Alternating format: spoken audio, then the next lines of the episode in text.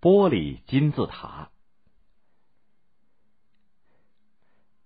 在法国巴黎市中心的塞纳河北岸，矗立着当今世界上规模最大的艺术博物馆——罗浮宫，人们称之为“万宝之宫”。除了始建于十三世纪的博物馆群体建筑本身就是伟大的艺术杰作之外，博物馆内还珍藏着四十多万件各个时代、各个民族的艺术珍宝，其中包括举世闻名的罗浮宫三宝：蒙娜丽莎、胜利女神和维纳斯。长久以来，罗浮宫由于年久失修、设备陈旧，无法达到当年博物馆应该具备的水准。如何更新，成为罗浮宫难解的大问题。一九八一年，法国总统密特朗在一次记者招待会上宣布，法国政府将对罗浮宫进行大规模的改造和扩建，使这个历史悠久的建筑成为真正的现代博物馆。这就是著名的大罗浮宫计划。消息一传开，立刻引起了世界建筑设计界的关注。全世界一流的设计师都跃跃欲试，谁将成为大罗浮宫计划的设计师，成了热门的话题。而在法国总统密特朗的心中，早就已经有了心仪的人选，他就是美国华裔设计大师贝聿铭。贝聿铭一九一七年出生于中国的江南水乡苏州，后来到美国去留学攻读建筑，毕业于麻省理工学院和哈佛大学。他的建筑作品没有华丽奇特的外表，以构思严密、设计精细而著称。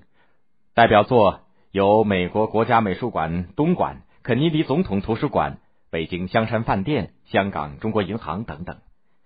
当时，由于贝聿铭在美国国家美术馆东馆设计当中的突出成就，使他赢得了法国总统密特朗的青睐。密特朗对贝聿铭说：“我想邀请你主持罗浮宫的重建计划，你看怎么样？”贝聿铭顿时感到一种无形的压力。要知道，罗浮宫可是法国的国宝，而且法兰西是世界上最有艺术品味的民族。他沉思片刻以后，对密特朗说：“给我半年时间，我想一下看看。”于是，贝聿铭把住所搬到了罗浮宫附近。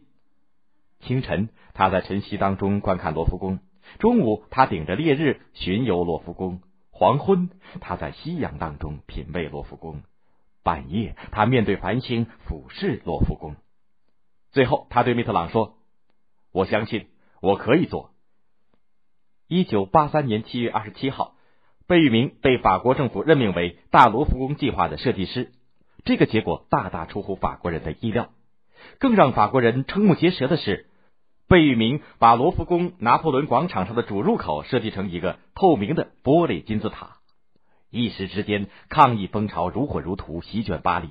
法国民众高呼：“巴黎不要金字塔，还我罗浮宫！”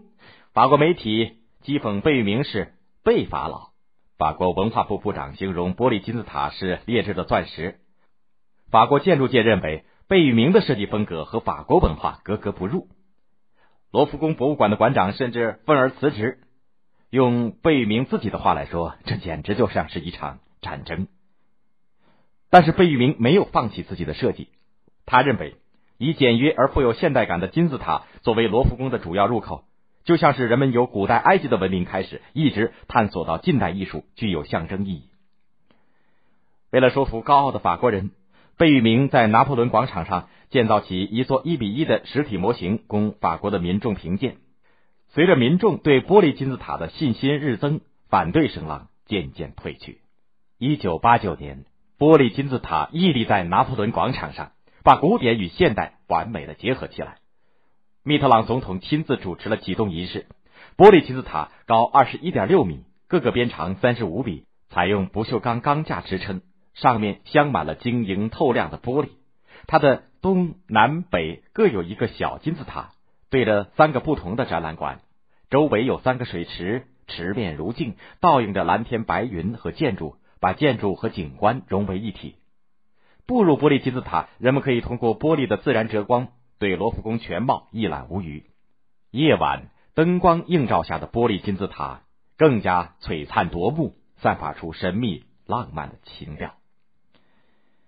玻璃金字塔不仅成了二十世纪现代经典的建筑之一，而且成为巴黎最具标志性的建筑。